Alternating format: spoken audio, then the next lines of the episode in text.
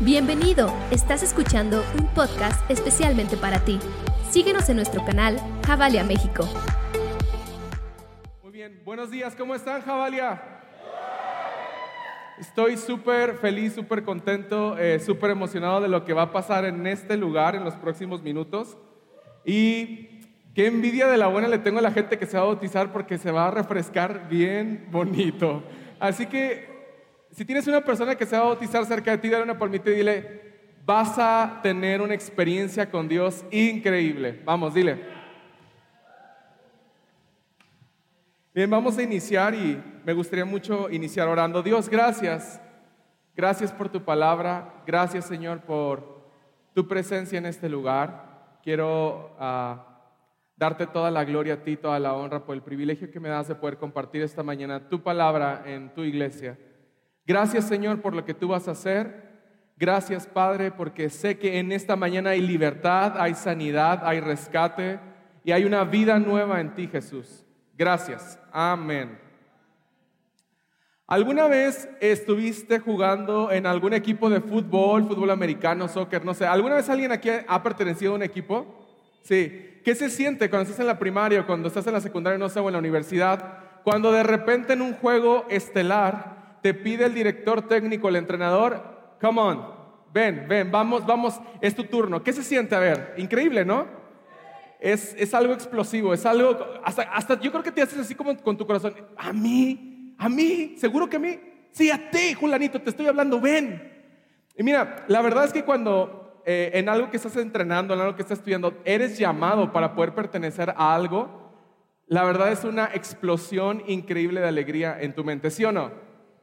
Bien, pero hoy precisamente quiero hablarte de algo muy especial. El día de hoy son bautizos y sabes, para mí, el que alguien tome la decisión de ser obediente y valiente y venir a esta alberca y bautizarse, es una invitación completamente de Jesús, Jesucristo diciéndote, sígueme, sígueme, ya es tu tiempo, ya es el momento que tanto soñaste, ya es el momento más feliz de tu vida. Ven y sígueme y en medio de tu congregación testifica que Jesús es tu rey y que solamente a Él vas a adorar. Así que esta mañana lo que veremos en este lugar va a ser una serie de personas, hombres y mujeres, obedientes, obedientes y muy comprometidas con Dios para poderle decir al Señor, aquí estoy, te voy a seguir, te voy a honrar, te voy a amar hasta el fin de mis días. ¿Lo crees? Bien, en Mateo 9, 9 hay algo increíble que dice eh, eh, precisamente así, cuando Jesús salió de allí, vio a un hombre llamado Mateo que estaba sentado, cobrando impuestos para el gobierno de Roma. Entonces Jesús le dijo, sígueme. Mateo se levantó y lo siguió. Eh, yo, quiero que primero podamos entender el contexto de esto que estaba pasando en la Biblia. Es increíble el momento en el que Jesucristo le hace una invitación a Mateo para que sea parte del clan, del tribu, del, del, discipulado de Jesús. Es, importante recalcar quién era Mateo. Mateo era un recaudador de impuestos. Era como, en la mañana lo veíamos, como, como el SAT. Amamos, amamos tanto al SAT, ¿sí o no? Claro que sí, claro que sí. Y, él estaba en el momento en la puerta de Roma, estaba recaudando los impuestos de las personas que iban llegando a ese lugar. Entonces quiero que primero entendamos algo. Mateo no era una persona tan agraciada para la gente. ¿A poco a ti te cae bien alguien que va y te cobra tu casa? Es más, incluso imagínate un sabadito así, bueno, eh, con barbacoa y juguito de naranja, cafecito de olla, tortillitas de harina, salsita verde. Este, ¿qué más? Cilantrito, no, no, no, no, no, imagínate, bien padre y luego viendo una, una película así bien padre, el día nubladito, frito, no, casi, casi nevando, y de repente alguien, vengo a cobrarte lo de Coppel. Es que tienes tres meses sin haber ido y estás comiendo barbacoa en tu casa. Imagínate en ese momento el shock, no solamente para la persona que abre, así que, y se le cae el taco de barbacoa por estar viendo lo que estaba pasando enfrente de él. Imagínate cómo era la gracia de Mateo con la gente. Yo creo que literalmente podría decir nivel de gracia alta, nula. Yo creo que estaba abajo de lo nulo. La verdad es que Mateo, eh, tal vez como recaudador de impuestos, como una persona que se dedicaba a esto, realmente no era una persona muy aceptada por todos los que están ahí. Pero sabes, me, me encanta mucho lo que Jesucristo hace notar en esta breve explicación. Mateo, sígame. Y Mateo dice que se levantó y lo siguió. Mateo, la palabra de Dios no dice, ninguno de los evangelios dice, y Mateo pensó, y Mateo ah, le preguntó, y Mateo razonó. No, Mateo de inmediato se paró y siguió a Jesús. ¿Qué estaba pasando por la mente de Mateo? Yo no sé lo que estaba pasando por la mente de Mateo, pero en el momento en que él escuchó la voz de Jesús, él dijo, este hombre tiene algo muchísimo mejor que me puede dar y yo quiero estar con él por siempre. Cuando Mateo escuchó esto y se levantó, él dice que se marchó y comenzó a ser parte del discipulado de Jesús. Y quiero iniciar con esta breve historia, ¿por qué? Porque el Señor el día de hoy está llamando a muchos en este lugar, ¿sí o no? El Señor está llamando. Es más, dile a la persona que tienes a tu lado y con mucha gracia le... Hey, Jesús te está llamando. Y sabes, quiero que estés atento, voy a dar un anuncio muy especial. Si esta mañana tú no te has bautizado y quieres ser parte de este momento, en la parte de atrás, Mar, ¿puedes levantar tu mano? Mar está lista para registrarte y entregarte lo que te tenga que entregar para que tú te puedas bautizar. Así que durante estos minutos van a ser cruciales para las personas que quieran bautizarse y tomar su decisión de seguir a Jesús en esta acción. Y bien, volviendo a la historia, Mateo siendo elegido, Mateo siendo electo por Jesucristo para ser parte del equipo que iba a transformar la humanidad. Yo no sé si te puedes dar cuenta de esto, pero Mateo después de ser una persona a lo mejor repudiada por la sociedad, o a lo mejor lo veían como un ladrón, o lo veían como una persona que abusaba de los vulnerables, no sé cómo lo puedes ver tú. En el momento en que Jesús decidió elegirlo, le dio un lugar tan preciado de honor. Dijo, Mateo, en pocas palabras, esto fue todo lo que pasó espiritualmente. Mateo, hoy te voy a elegir y hoy vas a ser sanado, vas a ser restaurado, vas a ser liberado, vas a ser limpiado, vas a ser transformado en un nuevo hombre. ¿Y qué crees, Mateo? La gente tal vez te acusará de ladrón, pero en el reino de los cielos se habla de ti como una persona valiente, como una persona pura, como una persona que ayuda, como una persona que muere de amor por los demás. Eso es lo que se habla de ti, Mateo. Yo no sé si estamos en, este, en esta misma sintonía, pero cuando nosotros tomamos una dirección de parte de Dios de obediencia, todo nuestro pasado es triturado, es pisoteado, es acabado y se escucha en los cielos mi nombre con un significado y con una acción tan, tan, pero tan llena del amor de Dios, no importando cómo fue mi pasado. El decidir dejar atrás mi, mi pasado es decidir también dejar atrás mis etiquetas, mis maldiciones, la murmuración que me seguía, la enfermedad, la tristeza, la depresión, todo esto que estaba aquí es triturado. Y ahora Jesús dice, hey valiente, te estoy llamando a las aguas. Hey valiente, te estoy llamando a la transformación. Hey, ahora sí vamos a hacer realidad lo que yo he soñado para ti. Es increíble lo que pasa cuando nosotros escuchamos la voz de Dios. Y sabes, ah, puedo entender algo y, y esta mañana lo he estado pensando mucho y traigo esta frase en mi mente. La elección de Dios sobre nosotros está bañada en gracia. Otra vez, la elección de Dios sobre nosotros está bañada en gracia. No nos lo merecíamos, no estábamos calificados, no estábamos al 100, pero Jesucristo dijo, ya es momento, hoy y para siempre voy a triturar todo lo que te estaba haciendo daño en tu espíritu. Es increíble lo que pasa en la elección de Dios. Ahora, seguir a Jesús me hace ser, estar en un segundo lugar. ¿A quién le gusta estar en segundo lugar? Wow. Wow, wow. esto se va a poner tremendo, tremendo. ¿A quién le gusta estar en segundo lugar? Bueno, va a estar más tremendo. Bien, debemos de amar el segundo lugar. Por lo regular, por lo regular, es más, unas Olimpiadas, ¿a poco cuando México va a las Olimpiadas y vemos que le toca la plata o el bronce, lo celebramos? Ay, vergüenza les debería de dar. Tanto que están invirtiendo en ellos, mis impuestos para que viajen a Grecia y no sé dónde. Y miren, segundo lugar. Tanto que les renté la alberca olímpica de acá y para que me estén en segundo lugar. Y, empezamos a tener incluso un disgusto tan fuerte por ese segundo lugar. Y empezamos a, a, enojarnos y a refunfuñar y a tirarnos en el piso y un desastre porque tenemos un segundo lugar. No es primero. Una vez David me dijo, y aquí lo voy a balconear. David me dijo que una vez su mamá le dijo, y llegó él, David bien feliz a su casa. Eh, ¿Qué estabas en primaria, secundaria? Secundaria, creo.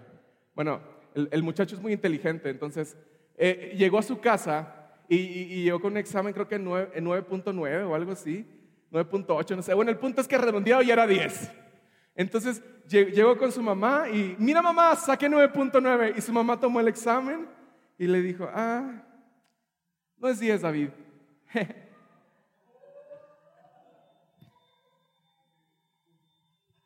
No era 10, no era 10. Ahora, eso está muy exagerado. Obviamente, eh, no, 9.9 es wow, pero sabes algo, el ser humano tiene un ligero problema con el punto de las posiciones y en el punto de los números, ¿sí o no? Sí, porque si no soy primero, no es nada. Si soy segundo, mejor ni lo presente. Y si es tercero, guácala. Y tenemos un problema más fuerte con el hecho de decir, ¿a poco no cuando, cuando hay un concurso, estamos todos en el concurso y felicidades a todos porque primero, segundo y tercero y todos los demás ya son también unos ganadores por haber venido a este lugar? Y, entonces empezamos a hacer eh, un juego de posiciones y empezamos a jugar primero, segundo y tercero. Pero sabes algo, bíblicamente el segundo lugar es algo que nosotros deberíamos de amar. El ser segundo debería de ser algo que nosotros deberíamos de amar. Dile a la persona que tienes a tu lado que quede bien claro, el número dos se ama en este lugar.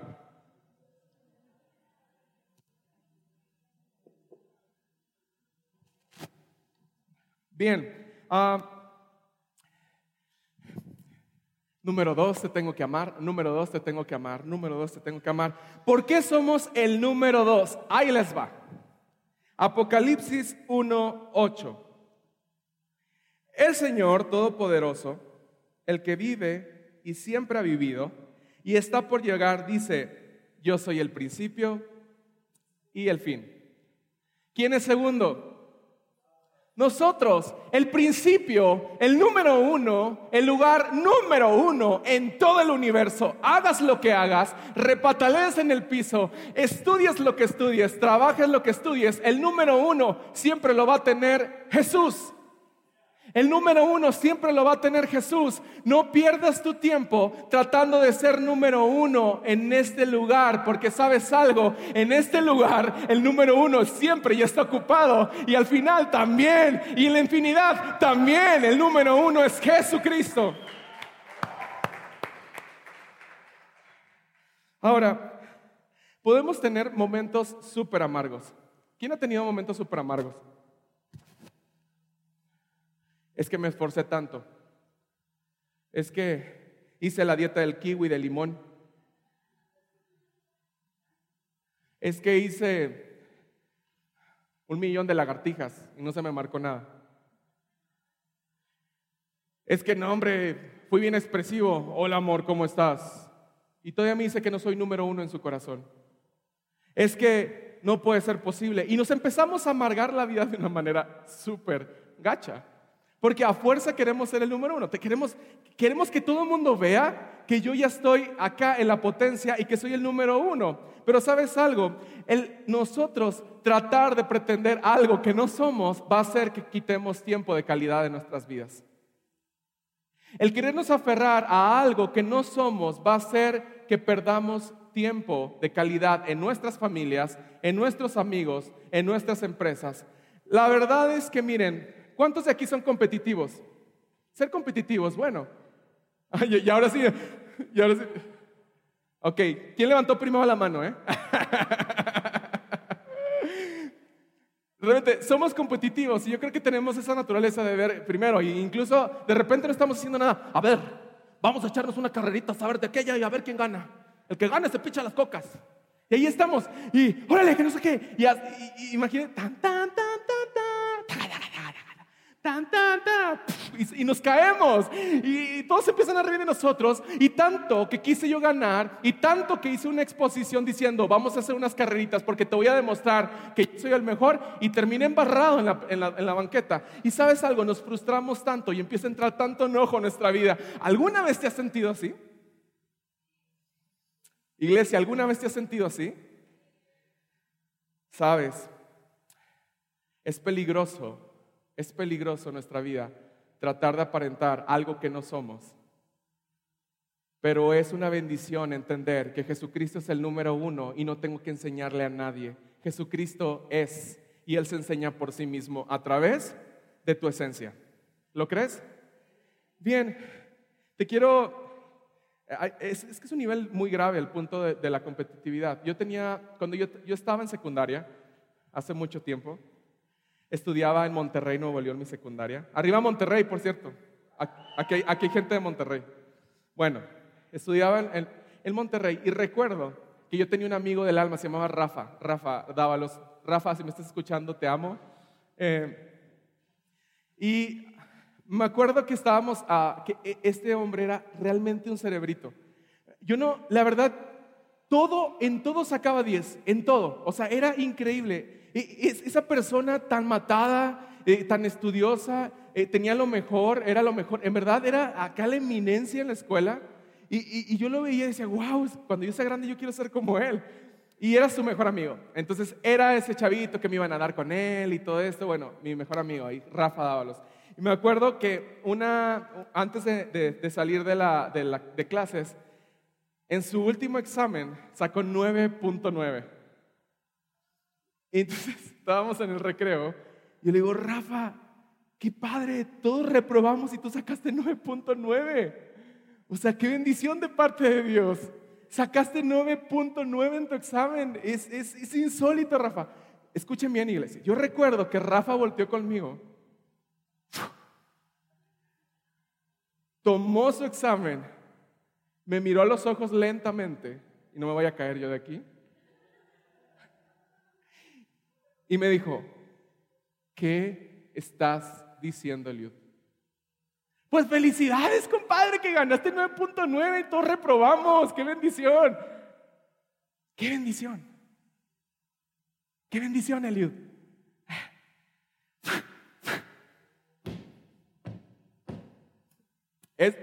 Yo ahí estaba impactado, imagínate, 9.9. Y dije, ¿y este qué, onda con este cuate? ¿No está celebrando su 9.9? Eliud, no es 10. ¿Sabes lo que yo siempre saco en mis calificaciones? Sí, Rafa, 10, pero este redondeado es 10, 9.9, 10. Hay una tachita en mi examen.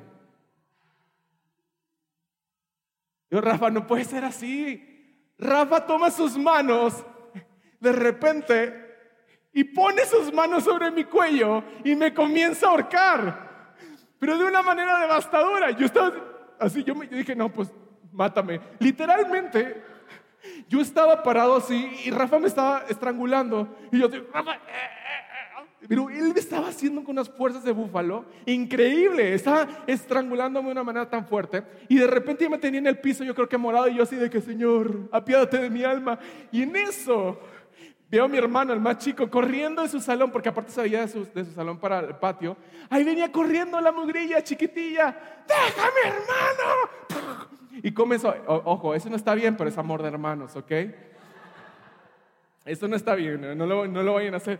Yo, yo me acuerdo que yo, yo, no podía entender ni un segundo lo que estaba pasando en ese lugar. Yo nada más veía los trancazos. Yo, volteaba a ver a mi hermano Andrés y luego volteaba a ver a... Y, ¿qué, qué, qué, y dije, ah, Dios es bueno. Me, me, paré, pero ahora, iglesia, ¿por qué les estoy diciendo todo esto? Porque así de grave con nuestro nivel de competitividad. Somos tan pero tan malos con nosotros mismos que estamos trayendo mucha condenación sobre nosotros. No soy, no soy primero, soy segundo, soy segundo y eso no vale nada. Hijo, tienes que ser primero y no, no segundo, el segundo no vale nada. Digo, ¿y dónde viene eso en la palabra de Dios? ¿Por qué, creamos esa, esa, esa carga tan fuerte sobre nosotros cuando el número uno siempre va a ser Jesucristo? Y punto, y se acabó, no hay discusión. Ahora, Fíjense lo que dice en Colosenses 1, 17. El que nos está llamando hoy a seguirnos, a seguirle, dice, Cristo existía antes de todas las cosas. Por medio de Él, todo se mantiene en dónde? En orden.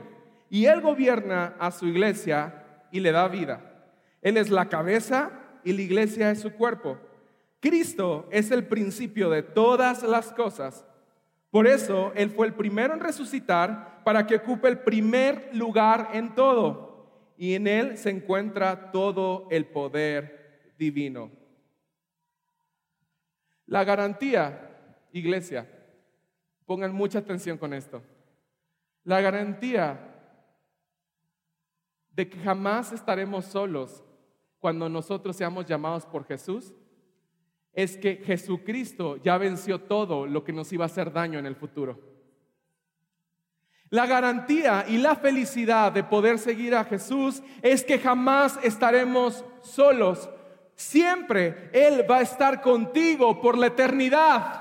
Jesucristo va a estar contigo por la eternidad. Cuando Jesucristo te invite y te dice, sígueme, tú tienes que tener la certeza en tu corazón de que Jesucristo ya pasó por todas tus situaciones, por todas tus luchas, por todas tus ansiedades y las venció en la cruz del Calvario, siendo el primero, porque nosotros no podíamos ocupar ese lugar.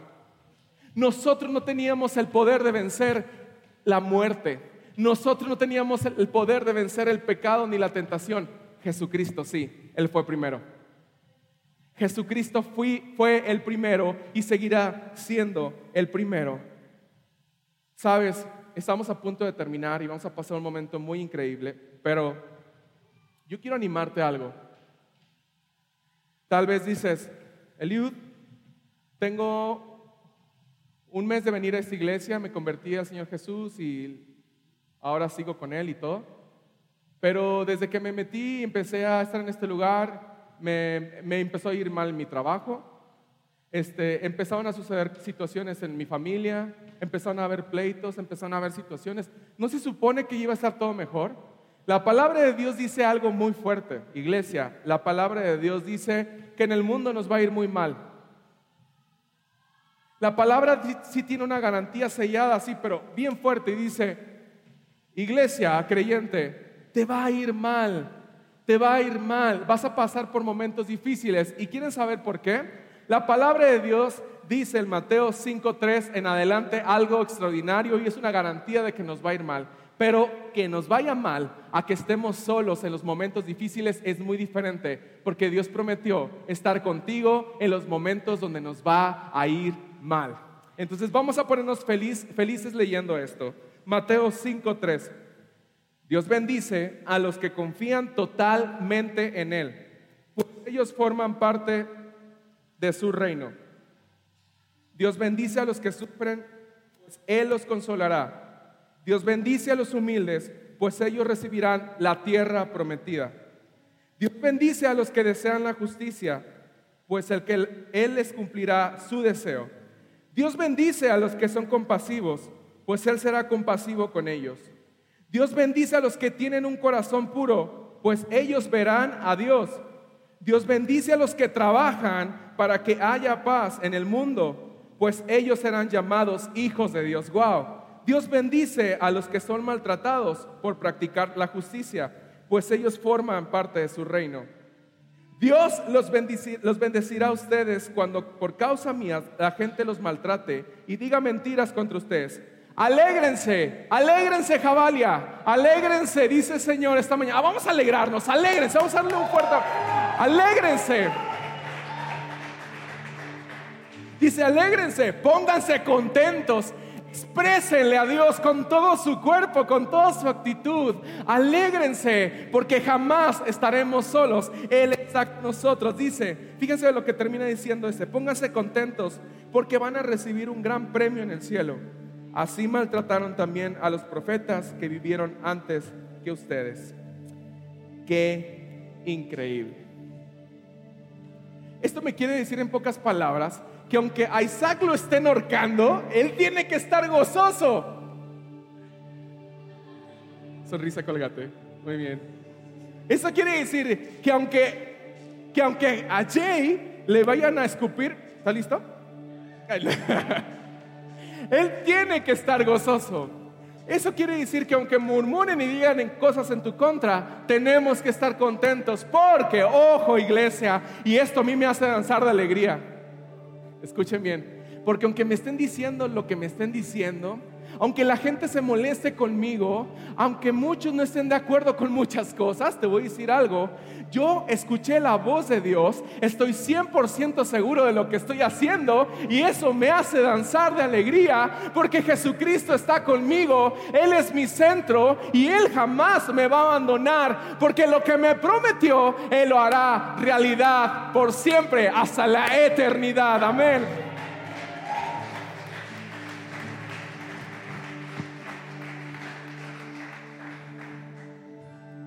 Quiero terminar con esto diciéndote algo increíble.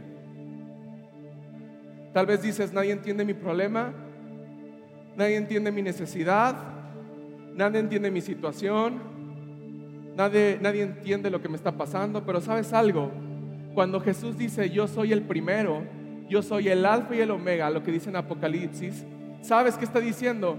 Eliud, tu depresión, yo ya la clausuré. Tu soledad, yo la llegué a sentir algún día, así como tú, pero sabes algo, mi Padre Dios me recordó quién soy y por qué estaba haciendo las cosas. Sabes, Eliud, tu enfermedad yo ya la llevé en la cruz del Calvario. ¿A poco no sabes que yo fui molido, triturado completamente en la cruz del Calvario? Se me veían los huesos de todos los latigazos que me veían. ¿Por qué dices que nadie te entiende si yo di a mi único Hijo Jesucristo para que tú pudieras tener vida y tú pudieras seguirme por la eternidad? La garantía esta mañana, esta tarde, y escuchen bien todas las personas que se van a bautizar la garantía que hoy Dios está diciendo va más allá de lo que vas a estar viviendo en la tierra. Tu garantía es que Cristo Jesús es el primero y contigo va a estar por la eternidad. Tu garantía es que vas a pasar malos momentos, vas a, pasar momentos de dudas. ¿Algunos han tenido dudas en este lugar? Claro, todos hemos tenido dudas, pero dice el Señor, clama a mí y yo te voy a responder. Y luego dice la palabra de Dios, ah, en el mundo vas a pasar aflicción. Es una garantía, voy a pasar aflicción.